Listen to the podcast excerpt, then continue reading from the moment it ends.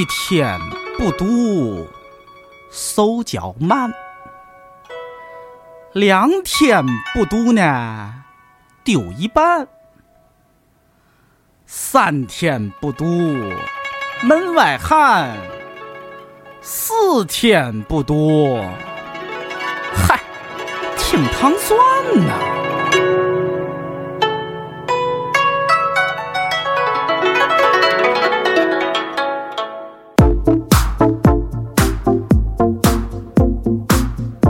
大家好，欢迎收听《糖蒜夜话》，我是尹丹。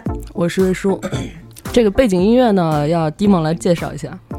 啊，就是因为反映了每次在夜话的节目里经常播放《神秘园》和没有伴奏的钢琴，所以大家都觉得这个特别没意思，所以今天特别翻出一些别的音乐，大家换个思路，而迎来我们今天的这个。这不是你做的吗？这是这是不是我做的？这是我做的赛，对，嗯我录的连排，嗯，你不在节目里宣传一下海淀人吗？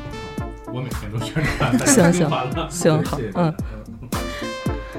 好，我们今天请来了一个有意思的嘉宾。嗯，其实真的，因为我跟他认识时间还是挺长了，所以我也知道他文呃字里行间以及生活内外都是一个蛮有意思的人。嗯嗯啊、他是谁呢？你自己做一个自我介绍。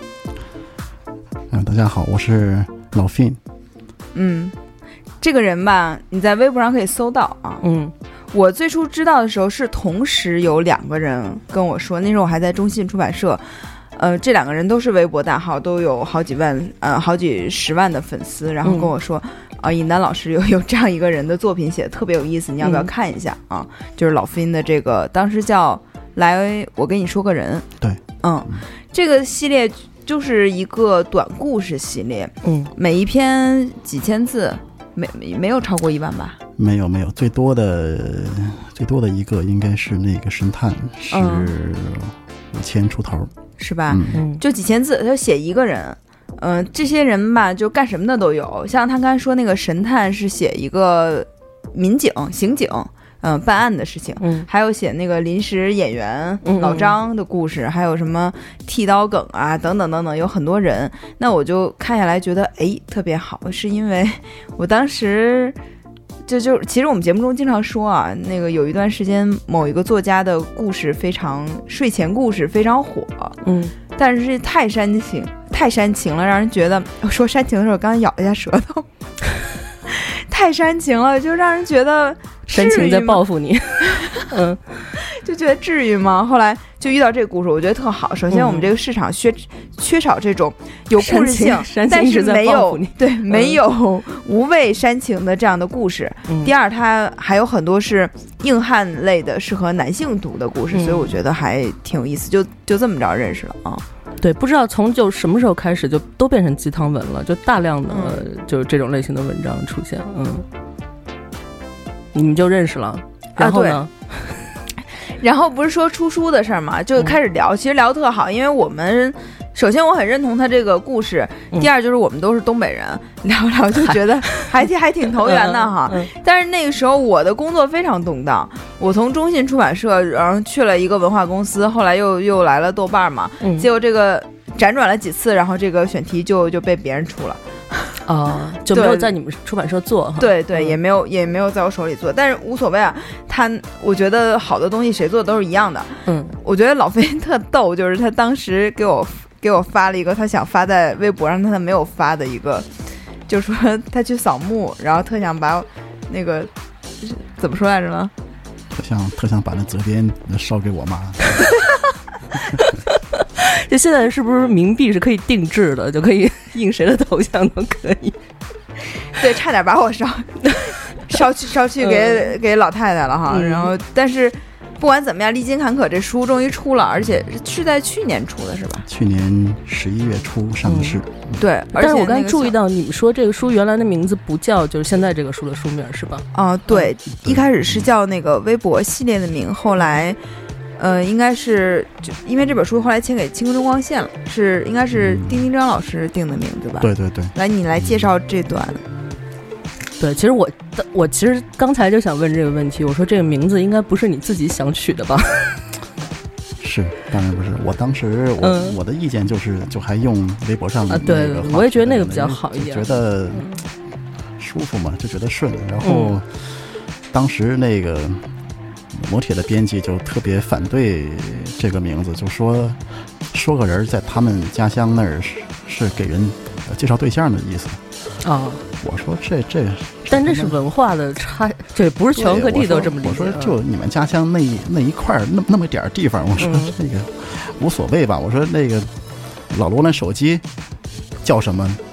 嗯人嗯家这个不都卖的风生水起怕什么呀？哎呀，嗯，但是没办法，这个人家说了算嘛。就对。但我其实个人上啊，虽然我跟丁丁张老师也不是，但是我觉得就是，我觉得还是他原来那个名字比较好。就这个名字，其实。呃，这本书我拿到之后，我其实是光看这个书名，我以我的阅读的就是呃兴趣来说哈，我并没有很想翻开它看，就是我其实是放了一阵儿才翻开的，嗯因为呃做节目也需要，你知道。对，但是我觉得如果是他你刚才说的那个名字的话，嗯就给你说个人儿什么的，这个我觉得我会我会马上打开来看。对，现在的书名好像就是为了。我不知道这个营销上你做编辑的 怎么考虑的，就是我其实好像在节目中说过好几次这个嗯事情，就是现在的书名，嗯、包括昨天去主持一个解呃活动也提到这个，就是很多书名啊，它是要提出问题、解决问题的。嗯那么你的青春迷茫吗？谁的青春不迷茫？就是有这样一个，然后发现找到共鸣，大家在一块儿，嗯，这我觉得是有利于营销的，因为嗯毕竟更大的就是受众啊，你的书一的书的潜在的用户还是大众，但是大众的。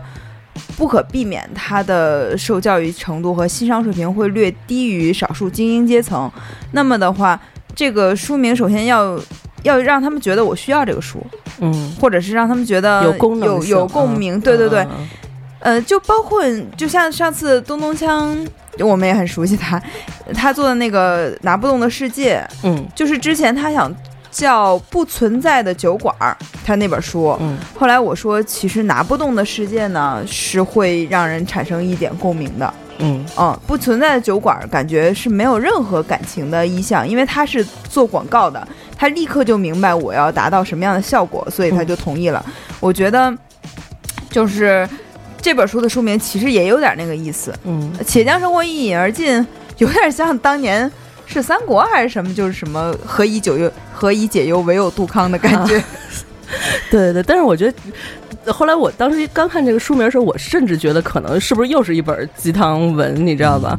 呃，然后，但是我后来发现，其实每一每一个短片的名字都挺适合做书名的，那个什么夺命粉秋裤什么的，嗯，我觉得如果拿这种做，其实也挺好玩的，嗯，就是你还是不知道太好玩了，对是吧？对对对。太追求个人的喜好，嗯嗯，是这个就是难以避免的吧。嗯不过我觉得，首先这个书名就还可以，就是不是那么夸张的那种。嗯，对对，而且我觉得没有那么哗众取宠。对，他在嗯序里面，就是马伯庸老师给他写的序，把这句话解的还不错，就是说，来，我跟你说个人，且将生活一饮而尽，嗯，就是把这个连起来吧，就觉得还挺好的，嗯。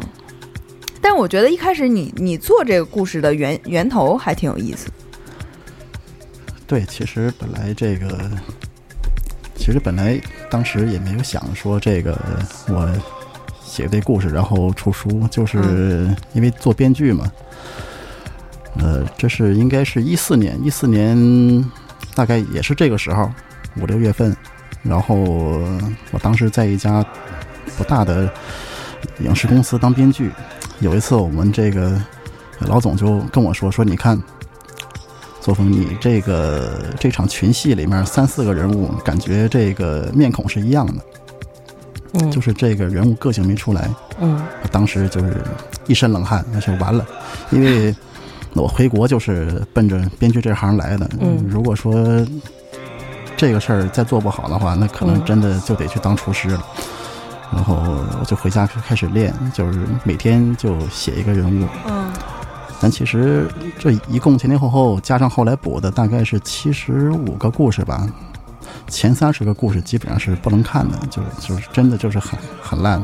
嗯就是练笔作品嘛。对，但是慢慢的就确实是这个就开始有明显的起色了，就嗯嗯就觉得这个一般来说自己写完东西自己再回头看都是不满意的，嗯，嗯对对，但是后来那些就看看就是还有能看的地方，嗯，而且我觉得现在其实看你这这本书，每个故事的它的质量也也是不不一样的，对，有的就是对对对，嗯。就有的会特别好，有的就会嗯单薄一些。嗯。嗯。我觉得这个也很正常，就是每个人的首先创作的那个就是状态也不太一样。第二，确实不是每个人物都可能会有那么多故事可以写，嗯。我觉得可能也是。而且我是我不愿意修改，我觉得这东西就是一气呵成。然后你如果这个回头再再修改，再再什么的，这个就痕迹会比较这个感觉这个感觉就对就差了。我一般都是有一个故事，然后我就放在心里想，一直想，可能想这个十来天、几十天的，嗯突然间有一天觉得嗯差不多了，我就给敲出来。嗯那那出来之后什么样就什么样，我不是说一边写一边构思这种。嗯，我觉得像那个他写作中有的时候有意思的一点就是，他因为他是东北人嘛，嗯所以他既有东北人特别欠的一面，嗯又有就是。并不是那么想表达感情，但是就是藏藏一下，就是啊稍微露一点的那个劲儿。就比如说，他开篇的第一个神探，他本来讲的是一个那个特别瘦弱的小警察怎么破了两起大案的事情嘛。嗯然后，但是他破了两起以后就就辞职了，就不干了。嗯他最后 他干起这个刑警是为了，其实有点像继承他爸那个衣钵的感觉哈。嗯所以呢，他最后就写他辞职以后，他就拎着酒去他爸那个坟前。呃，跟他爸讲了一下他的这个事儿什么什么的，中心就是觉得自己实在不是干这个警察的料。最后说他走的时候，那个晴天响了声霹霹雳，然后他就说：“你还是嗓门那么大。那说他爸就是你还对对你还是这么大嗓门是吧？对对对，嗯我觉得这个写的就特别好，让我其实这种哈，他给你的那种记就心灵的那个震动，会比会比那种狂灌输你感情的那种嗯来的嗯更激烈。嗯。你那种可能真的你在催催情下面催催情去了，催泪下面你会哭，嗯。但这会让你打一个冷战，或者是哎呀就觉得好像对他没有那么直给，但是就是让你想的东西对让你琢磨的对对对对那种嗯。嗯。主要是现在读者被给的已经呃死去活来了，已经这这这个活儿呃不需要我来干了，已经。哎，那我有一个问题，就是这本书大概有三十多个三十三。呃三十三个小故事嘛，然后这大部分的是说，我感觉有一部分是是真实的，是吗？就是真的是你身边的人，有些人物的形象和这个事儿是有原型的。嗯嗯。嗯，比方说这个就是还是第一篇这个神探，他这个这个案子是真的，嗯。嗯，然后那个林岩老张这个人是真的，嗯。然后我们也当时也确实是去幼儿园拍东西的，嗯。嗯，拍广告，然后什么那个剃刀梗呢，就是当时我家旁边有一超市，超市门口呢就有个老头在那儿摆一个剃头摊子，然嗯后就买菜总能看见他，然后就后来就编了一个故事。嗯，当然，这个也有一些就是愣编的，那个那你会啤酒纸是愣编，就你会，比如说你在路上，就你就是生活中经常出现的一个人，这人可能不直接跟你发生关系啊，就比如说是你家超市什么边上那种，嗯。你会就是看到这个人，因为老看见他，你会经常会想，就是他大概是一个什么生活状态，从他的各方面的呃表现出来的那种状态啊什么的，然后来来来做这个故事的那个一个一个一个一个，情节是吧？对对对对对，我都不用老看见他，我看见他一次，就如果说这个当时碰巧就是这个有点思路的话，可能就就会就水到渠成做了一个故事是吧？嗯，这我觉得就是作家的那个敏感哈，对生活的观察什么。我觉得不一不一定作家，可能是他这个人对观察的这种，因为他他在自自序里面写到，他在多伦多那段时间就习惯坐在一个咖啡厅里。开始观察每个人形形色色的举止什么的，嗯但是那时候其实你并没有开始准备做编剧这个工作吧？呃，其实是在在温哥华那时候是养成这个习惯的。我是倒是写东西倒是从小就开始写，但是做编剧应该是在零四或者是零五年，我记不清了。反正就大概这个时候，呃，在多伦多认识了一个拍电影的朋友，嗯然后他是学导演的，然后他说：“哎，那你要不帮我写个剧本吧？”我那时候才开始写剧本，我觉得哎，这这个挺好玩的，嗯然后就就开始这个试着写这些剧本，然后一旦开始写剧本呢，就就不再喜欢写一些心理描写呀、什么的，这些就就就全部就给它用这个呃画面化的这个语言给嗯处处理掉了。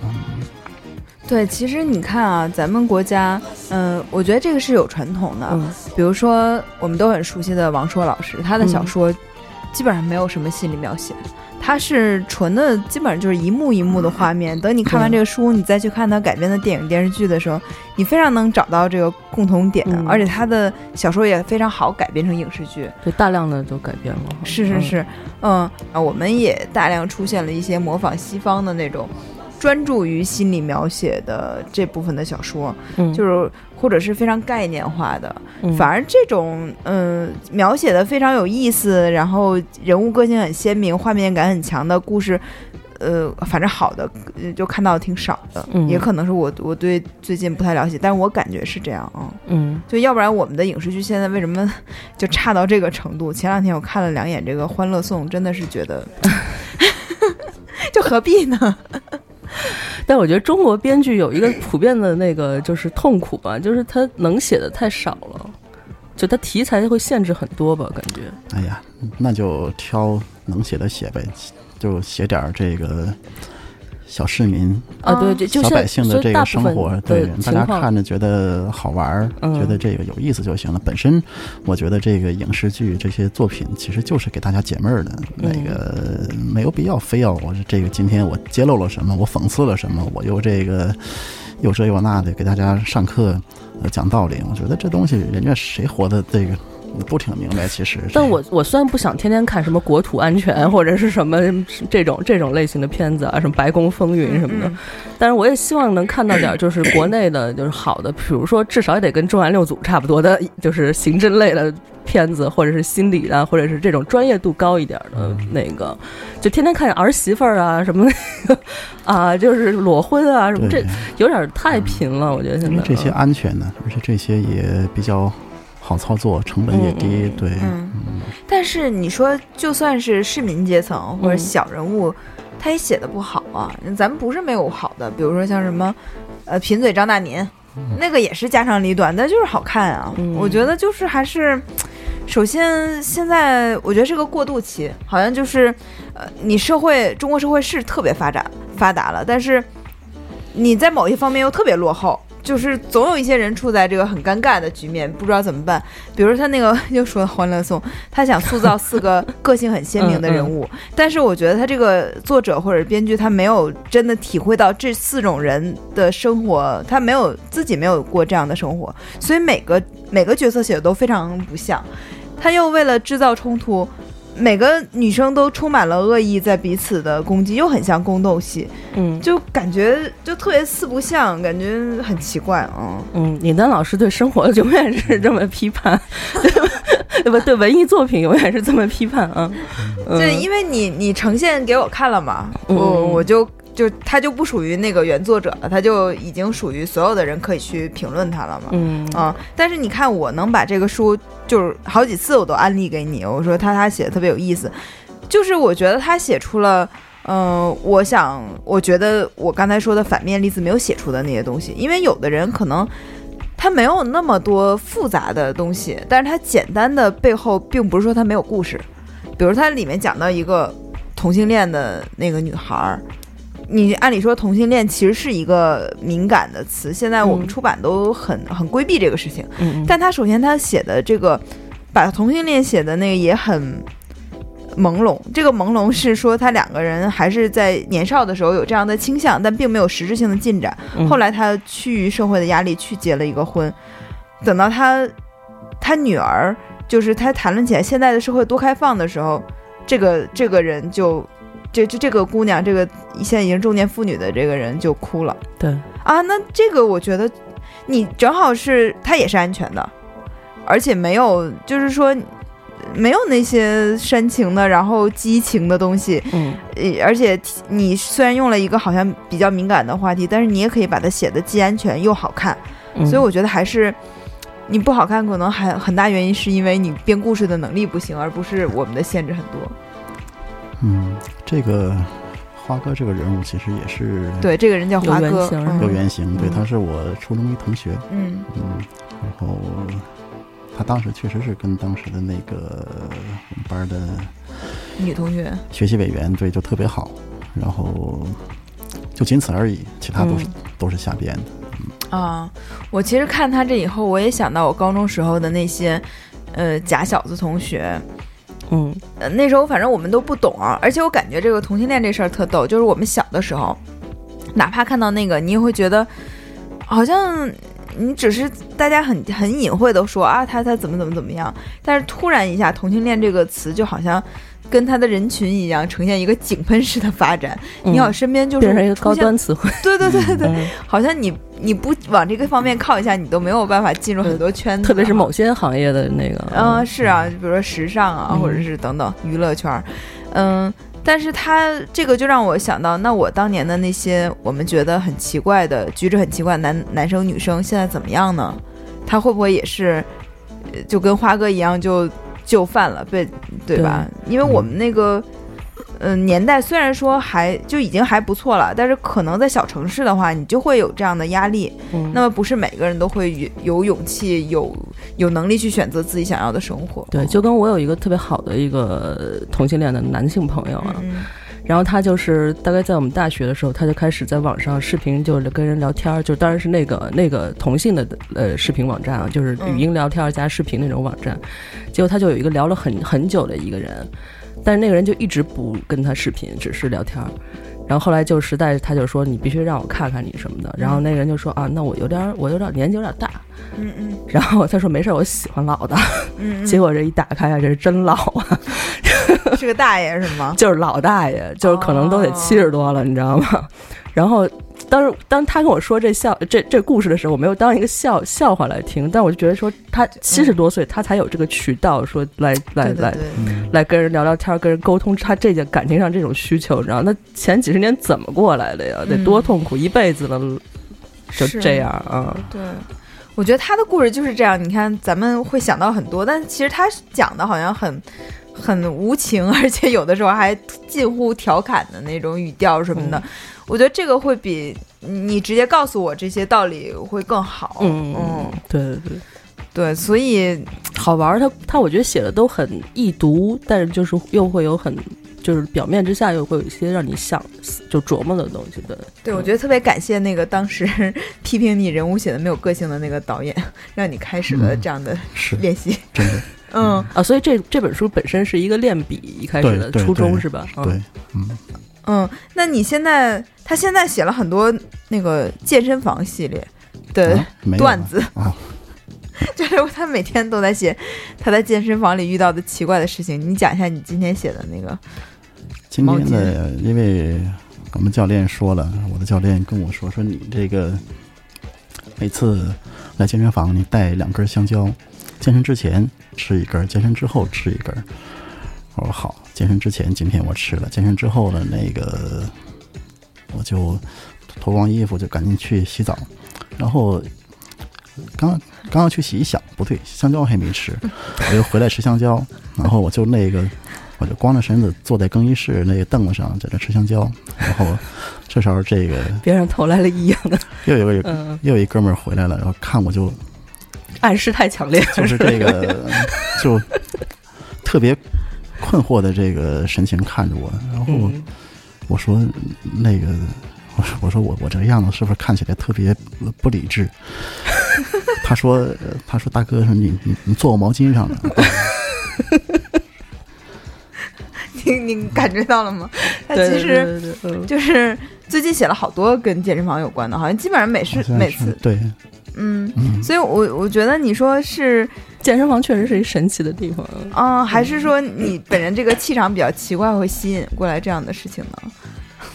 没有吸引什么事情过来，就就是这要是换其他人，可能就打起来了，估计啊那个。嗯不过也没事儿，因为那个毛巾是健身房提供的那种嘛，嗯不是他自己的毛巾。嗯，嗯，但是我发现老飞是一个每天会在网上停留很长时间的人，是不是？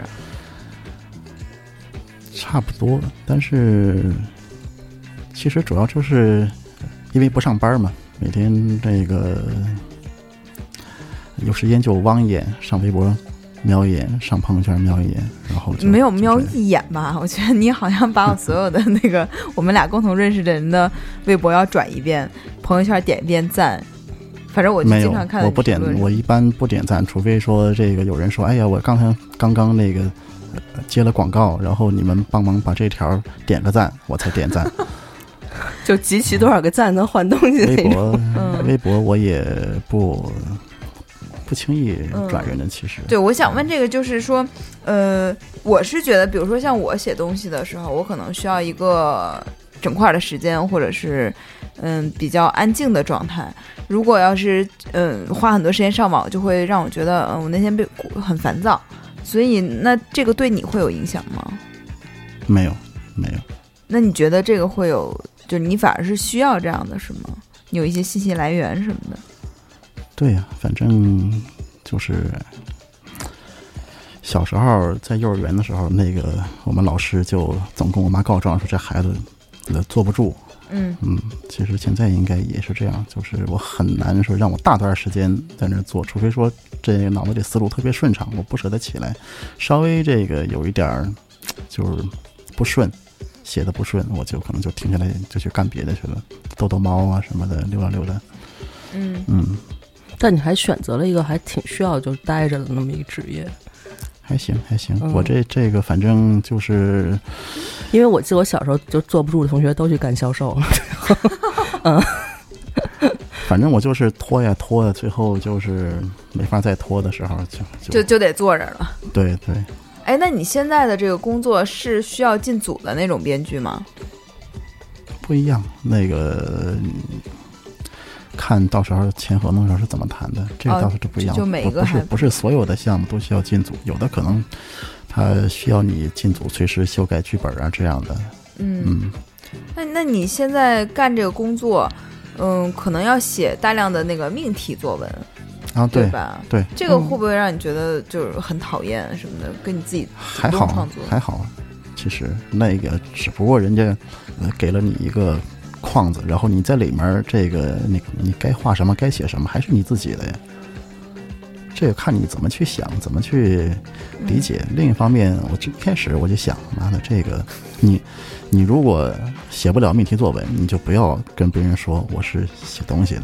哦嗯，对，而且编剧还跟作家还是有区别的，就是他还是需要跟别人配合的，就跟跟市、哦就是观众的需求啊，什么市场，嗯，这他妈，我觉得这是一个基本素质，就好像说这个我是一个杀手，但是我那个 控制不了杀呃，手。不是说对，不是说你让我杀谁就杀谁，我我我得这个，我随心所欲。对，我我看你好欺负我去杀他。嗯，嗯，对，这我觉得就是像艺术家跟设计师的那个区别一样。对呀嗯对，有点像广告。我刚刚呃哽住了，就是刚喝水喝的，有有点像广告的那种感觉。那那你这个，因为你刚才说你写这个故事是不太愿意修改的，嗯，但是你如果编剧的话，你就啊势必要那改呀修改，对，嗯，那没办法，这东西这个预付款都收了。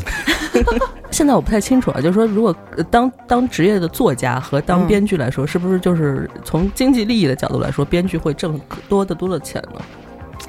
在都没有什么名气的时候，肯定是编剧赚的多，嗯。因为这个你这个书出了之后，你才能卖多少册呀。当然，你要是能卖这个，要是木妍妍就无所谓了。对 对，嗯嗯，那莫言也是等了好多年才才卖成那样的。他还是可以的吧？之前。虽然没有排上那个福布斯榜，但是、啊、不行，其实真的，我们那天得到一个数据，阎连科嗯。他他一本书也就是七八万的销量，啊，就是你想作为一个老艺术家吧，嗯，其实没有多大销量。莫言真的但他是有公职的吧？他是有作协的，作协发工资吗？发，但是很少，哦就是给你，他就是给你一点钱，你等于是被体制内。说起这个，我就想到我昨天主持的那个活动，呃，真的会有编编辑说出，比如说小众的书为什么要推给大众，嗯然后觉得。呃，因为我们当时在聊一本就是现在很火、很热的书，叫《查令十字街八十四号》嘛。嗯我当时就想，因为我我不做编辑的很大原因是，我觉得如果图书销量不好，对我的挫败感会很大。嗯而且我觉得，如果你辛辛苦苦做出一本书来卖不出去，这不是一个值得炫耀和、不是荣耀的事儿啊。然后就那本书《查令》这这本书，它之前没这个，呃现在这个不二情书没出之前，呃，他十年卖了十万册，嗯现在一个月就超过十万册。嗯，我说，那你看啊，十年十万册，一年一万册吧，一个月一千册都不到，那分到编辑的手里的钱是多少呢？嗯如果他现在一个月超过十万册的销量，他分到的钱多，他拿这个钱去做出更好的书，就是他发现更好的选题，这不是一件好事儿吗？嗯，就是我我不太明白，有的时候这个文艺青年啊，就是清高到一个就太可怕的地步了，你觉得呢？是你们这个糖蒜广播这个位置，也是一个文艺青年比较多的地方。我刚才在下面坐着，这看来回看这些这些人拍拍这个拍那个，就想，哎嗯天哪，这些人以后要靠什么生活呀？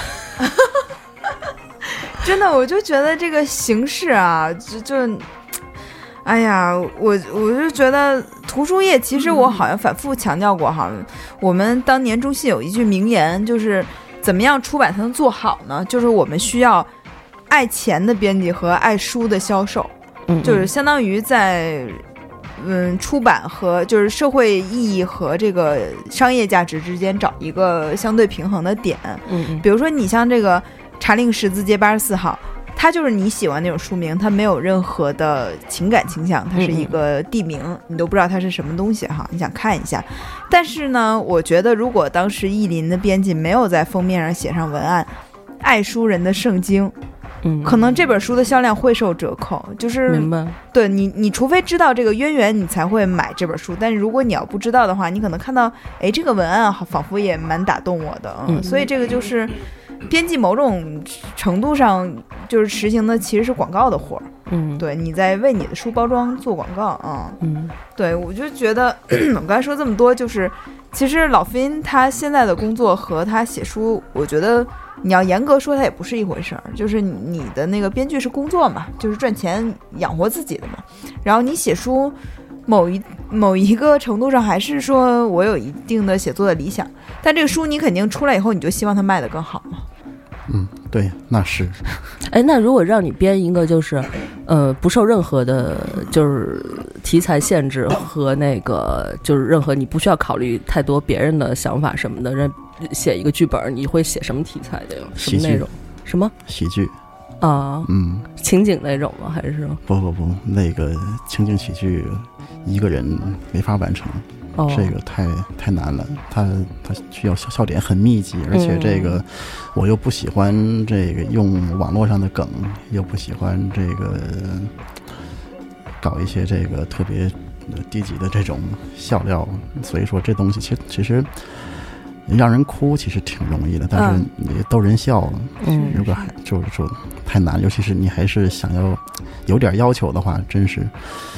呃，我喜欢的喜剧就大概是冯小刚早期作品的嗯。那种，什么没完没了啊、甲方乙方不见不散这种的，嗯就是都是小人物，可能他有一段这个不太寻常的经历，嗯。大概就这样。反正就是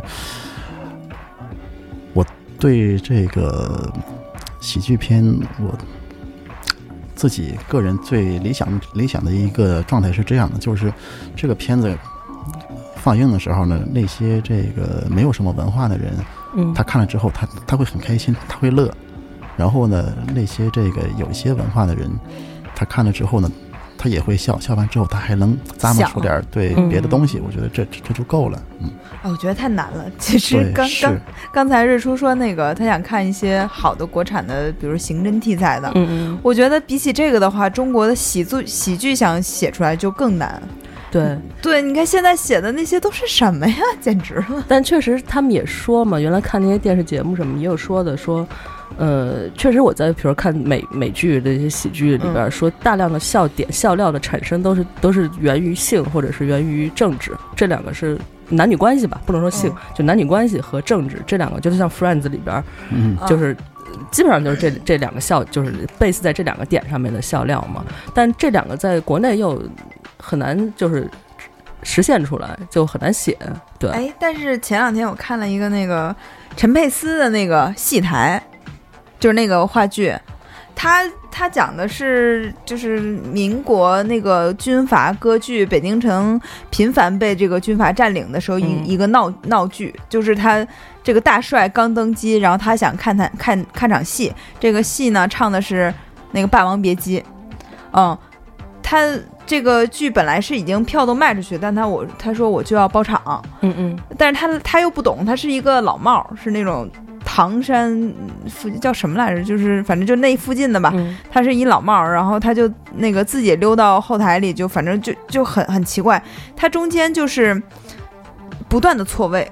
我不知道这个专业叫什么，反正他所有的笑料制造都是因为错位，就是不对，就是比如说，该这个人出现的时候，另一个人出现了。嗯，他说的话是，比如说我想对你说话，但我对他说了，他又理解不一样，就造成了这种误会，一直在误会。他是这个在实验一种形式，是吗？就是不是不是不是，其实是非常，他只是把这个情节设置的是这样的，但是、嗯呃，他故事是一个非常按道理讲的，就是就是很很正常的一个传统的戏剧，嗯，但他就因为设置的这个巧妙的环节，让让你觉得哎，一直这个事儿就没对上，但是就特别好笑，嗯。又特别紧张。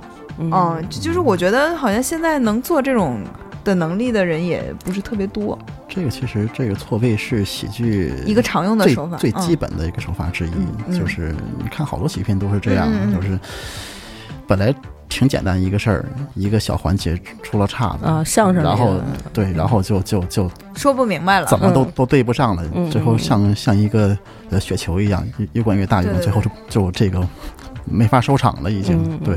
是，你看，就是这种《我爱我家》里面其实就有，比如说那个《双轨拍门》里面，那个谢元进去的时候，就是那个家里进贼了，其实是对他他想找那小保姆嘛，然后后来那个，比如说立新回来，他我我糖蒜真是太。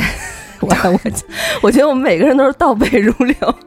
对，其实他那个包拿错了吧，就嗯中间就有很多这种误会之类的。我觉得现在好像，嗯、就是为了搞笑而搞笑，却忘了，就是我还是说没有经过训练，我觉得这是可以训练的呀。就是反正写出来的那个吧，都都不是特别好笑，就是。呃，演员也很累，比如说像邓超的那系列喜剧，演员也挺遭罪的，咧着大嘴在那儿笑，但是观众都觉得你 在干嘛？啊，对对，有点那个滑稽戏的那种感觉，就是完全是通过肢体的什么夸张表情什么这种啊，就是就是香港那一套嘛，就是搞笑，但是又又不像香港玩的那么搞笑，嗯，就是很四不像的感觉。嗯，喜剧其实这个对演员要求很高很高，嗯嗯。他不是说不是说你一出来这个嘻嘻哈哈那种，往往是那种比较冷的，像葛优。葛优，嗯，或者那个 季春生。赵本山也是，对。就他他不会一出来就就让你觉得，哎呦。我在耍，我在我在闹，我在这个演一个喜剧。我本身在一个喜剧中，他不是这样，他就说那我就是就是这个事儿里面的一个人物，对，然后反而这个之前那个不有那么句话吗？我在微博上说过，我说我对喜剧的，我我对这个幽默的这个感触，就是最早的时候是小时候看到一一个人，一个德国男的介绍自己说，其中有一句能讲自己不笑的笑话。啊，嗯，这个其实你现在咱们吃饭经常能碰到这种人，对对对还没怎么着，就自己先笑死了。对嗯一帮人那个呃举着筷子看着他，他自己对这笑话就说不完了 嗯，确实，嗯 那个《撒娇女人最好命》里面不是那个隋唐演的那个女孩儿。就是为了装可爱，她就讲一个她她自己讲不明白，然后笑的不行，后来讲出来就就是超级冷的，嗯，那种，嗯，对。你像道哥，你知道糖蒜的喜剧大师也是，永远都是自己都不笑。嗯嗯，所以我觉得这个还是你你包括其实你看啊，今天在我做在我面前的这个李作峰同志和他，我觉得在网络上表现出来的形形象是两个人。他网络上就是特别活泼，但是对，就尹丹给我铺垫半天嘛，说是一个很有意思的人啊，但是你 见我还以为得有意思成什么样，这也挺有意思的。但是你看他的那个，你见他那一面，他不会像很多人是那种特别热络的啊，他反而长得有点像那个，就是罪犯。是，我因为这你这话没法接上，说是 我长得就是像我。他自己说的，一零年刚回国的时候，在北京机场准备呃入境，然后前面那些都是看一眼护照，看一眼本人就可以走了。我是来回看了大概五六次，然后他又查这个护照号码，又查这个查那个，最后还让我去另外一个小房间。这个你是不是以前有不是说犯过案，就是报过案是吗？没有，没有，完全没有。嗯。其实他们也是有点太这个形式化了。按理说，以貌取人。按理说，真正说想要做点什么人，不会是那个这种形象，肯定是看起来就特别老实。哦，确实是。嗯，对，我今天早上还说说，我和我跟我男朋友在聊天的时候，我们共同认识的一个女孩儿，然后我说，哎呀，真是人不可貌相啊。然后就停了一下，我说，感觉像她长成她这样的人，不会是那么矫情的人。他本来想说是，就以为我要夸他呢，觉得他人不可貌相，虽然长得不好看，但是怎么怎么怎么怎么样，结果都长成这样了，还这么矫情是吗？就是她是一个长得很冷的，就呃也不算冷吧，就是长得就还挺棱角分明的一个女孩，就是就是会走那个性冷淡风那种，嗯嗯，但是她做出来的事儿就真的超矫情，我就 drama queen 是吗？啊，我就就写出来那种让我觉得无法忍受的文字，嗯。对，就是那种，对，还挺奇怪的。嗯，李楠老师就是特别可爱，但是就是对人特别挑剔。我发现，昨天对他那种挑剔，不是说要跟你掰面儿什么的，就是他会直指你的那一点点小的缺点，然后给你丫都说出来那种。昨天昨天组织活动的时候，那个我我就说，我觉得这个女主角一开始有点刻薄。她在写信的时候，他会有刻薄的一面。我说我们的这个社会。嗯，对刻薄的女性是有偏，就是对是有偏见的，比如不太容这这种女性，觉得女女性不应该这样。后来就有当时参加活动的朋友给我写私信，就是我觉得他的意思就是说，虽然他一开始是确实就是你，你总是提到这个女主角很刻薄，但是我觉得她虽然刻薄，她也并没有表露，呃，也并没有，比如说他要有想感谢什么的，他也是不吝自己的赞赏的，而且他很。很热心肠，他怎么怎么样，就说他是很有个性的人，然后就意思你不应该这么说他，嗯，然后我就说，我确实说他刻薄，但我并没有说我不喜欢他，而且我也很刻薄，而且我觉得就是只有聪明的人才刻薄的起来，嗯，就是蠢的人连刻薄的条件都不具备。对他们也评价说张爱玲这种也属于很刻薄的那种，对啊，而且利，嗯，而且你看我现在说这话。就非常的刻薄，就我觉得你如果蠢的话，你连刻薄你都不配，就 是刻薄很好，刻薄很好，真的，这个你看，对啊，老飞也很刻薄。我觉得刻薄就是你能看清楚更多的东西，就你更挑剔，就是啊，是对，是因为你更敏感，更有这方面需求什么的。嗯，你觉得呢？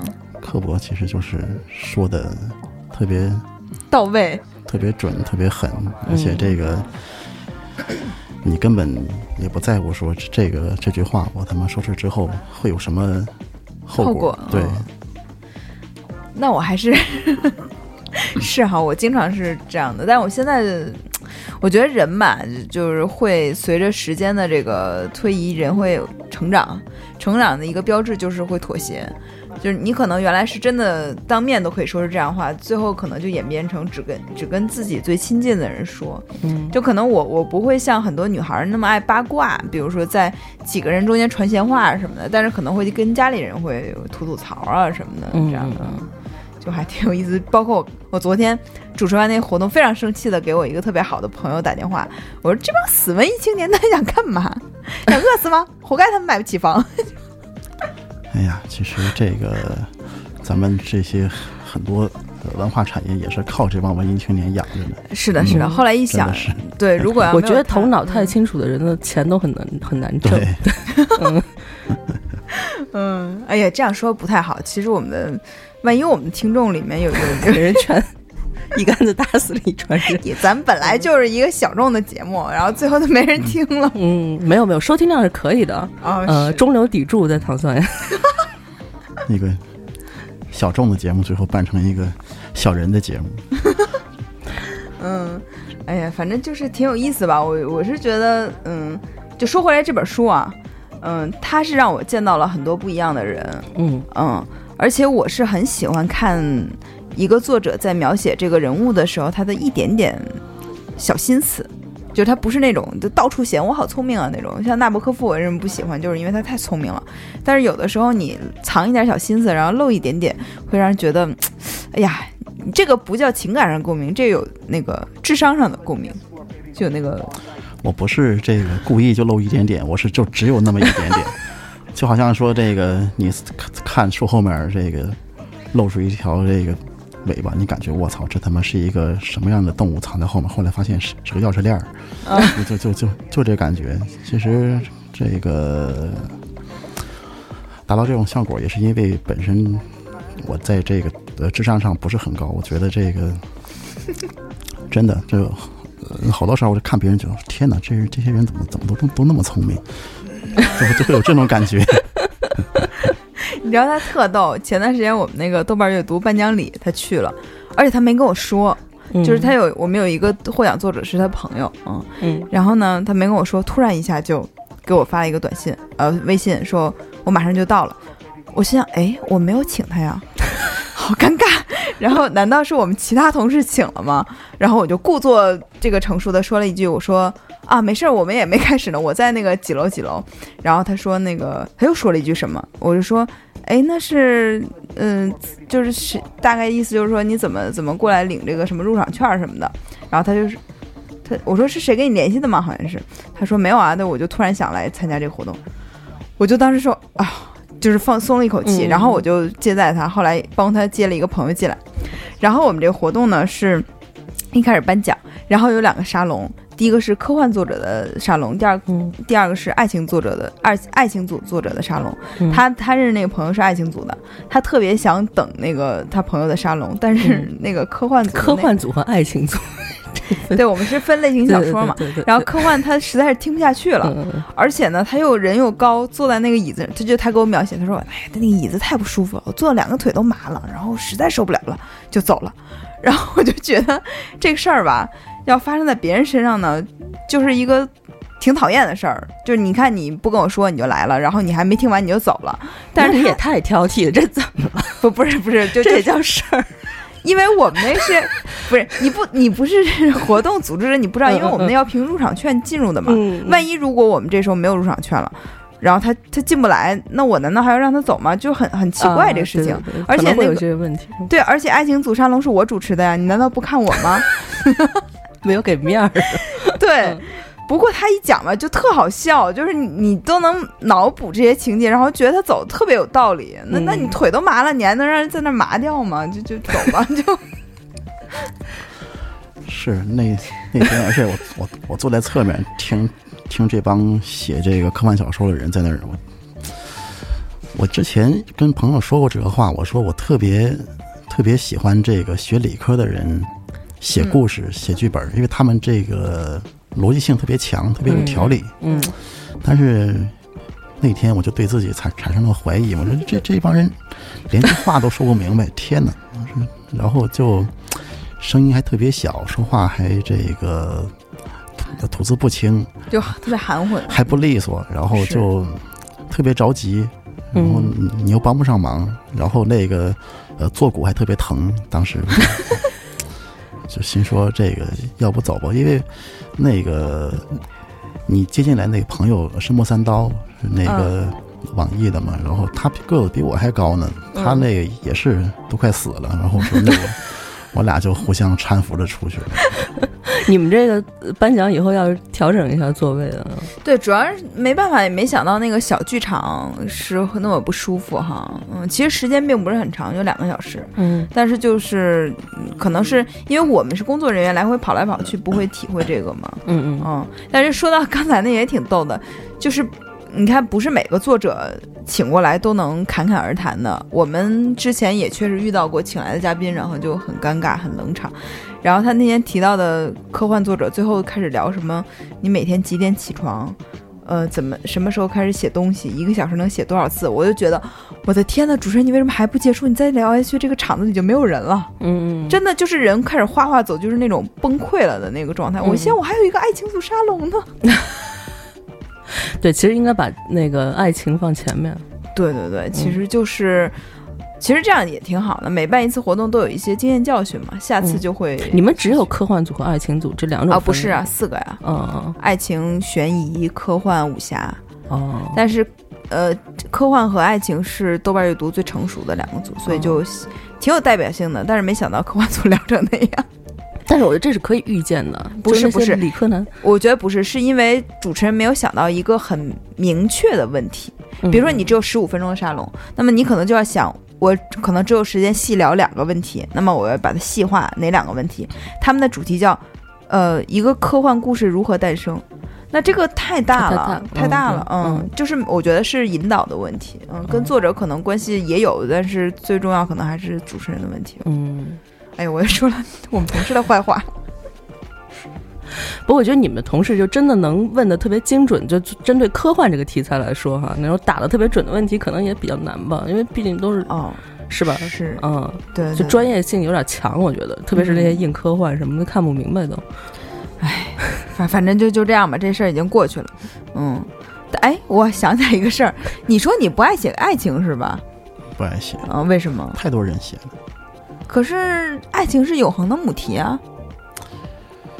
没什么意思就，就是觉得就是没有太多的把心思关注在这个这个点上，嗯你就没有太多灵感。嗯因为我之前在多伦多零零三、零四、零五的时候，给一家那个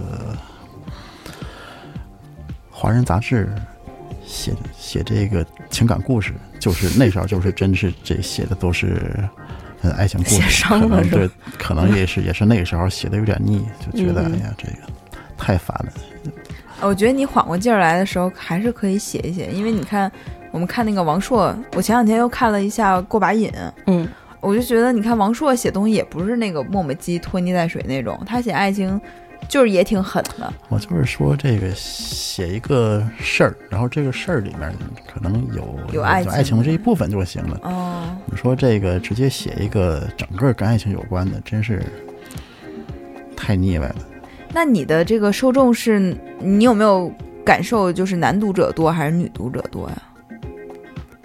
这个我倒是没没关注过这这方面的事儿。我觉得应该是男的会多一些吧，是吧？看能看我写的这种东西的，我觉得应该是男的会多一些。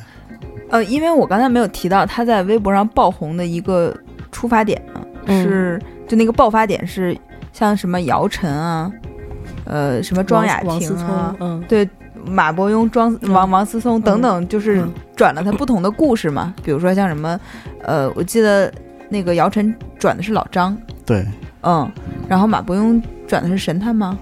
马伯庸转的是剃刀梗、啊，然后王思聪转转的是那个那个，横妹儿，对嗯，就是卖一个饭馆的一个特横的拿刀出。来砍人的，对对对，嗯。那我觉得特像王思聪，因为王思聪就感觉是那种就是特别就是挺缺心眼儿那种人。但其实这个粉丝涨得最最猛的一次，嗯他这这几个人其实粉丝都比张雅婷多很多，嗯，但是粉丝涨得最猛的一次还是张雅婷啊，张雅婷年年度高，粉丝年度高对对对，因为他那些粉丝真的是还能看能看点东西的。那王思聪转的那一次，虽然说转发量很高，两万，但是这个我看了一下，下面都是这个劳工操我，全全全这些。跟你写的东西还是老公那边。对，嗯跟你写东西完全没有关系。其实，嗯嗯，但我觉得，为什么刚才建议你来多写点爱情故事呢？因为我觉得你可以在开发女作女读者上非常有潜力。上次我们做活动的时候，然后你 你看老师的表情啊，都那样。本来本来一个他是给别的作者驻场嘛，嗯本来那个女读女读者是冲着那个作者来的，没想到就是遇到了老飞，然后说老飞哥哥，我觉得你的声音特别好听，你能再说两句话吗？然后当时就哄哄堂大笑。嗯，然后他就说两句啊，其实什么什么，然后他说啊，太好听了，你再说两句，再说两句。不是要都这种花痴粉丝也很痛苦，其实 没关系啊，就是你可以用你的这个精神食粮来滋养他们的贫乏的生活呀。多来录节目吧，要不然没有。发挥你的其实这个就像那个经常有粉丝买了书之后呃晒书，呃艾特我，我一般都跟他们说，我说这个呃很高兴能给你解个闷儿。我觉得真就就就就这么回事儿，就是这个嗯哎呀，你这不行，你得有偶像包袱。你看我们冯唐老师 都说今宵欢乐多，春风十里怎么都是你。嗯时间差不多了。对对行行行嗯，呃，那我们今天先这样。我觉得老飞的故事其实如果有机会，还经常可以来我们的节目来讲一讲哈。对，反正这本书我看完之后，感觉还是就是特别好玩儿，然后而且每个故事都很短，就是在现在这种。这种节奏下面哈，你不需要花很大的时间来一下子就看看很多，然后你可以分好多次看啊，然后每次看一两个小故事，就不会占太多时间，本身比较阅读起来也比较简单，嗯对，确实挺适合解闷儿的，嗯，以及打发上厕所时间。对呀、我觉得这个大家看着对我就很很长时间没读这么短的，能解闷儿，我觉得就 就可以了。对对，那那就功德无量了。嗯，行吧，那今天先这样，感谢李作峰同志的到来。听着特别像共产党。对，然后期待你更多好故事的诞生，好的好的吧？嗯嗯，好，那大家晚安。嗯，拜拜。晚安，拜拜。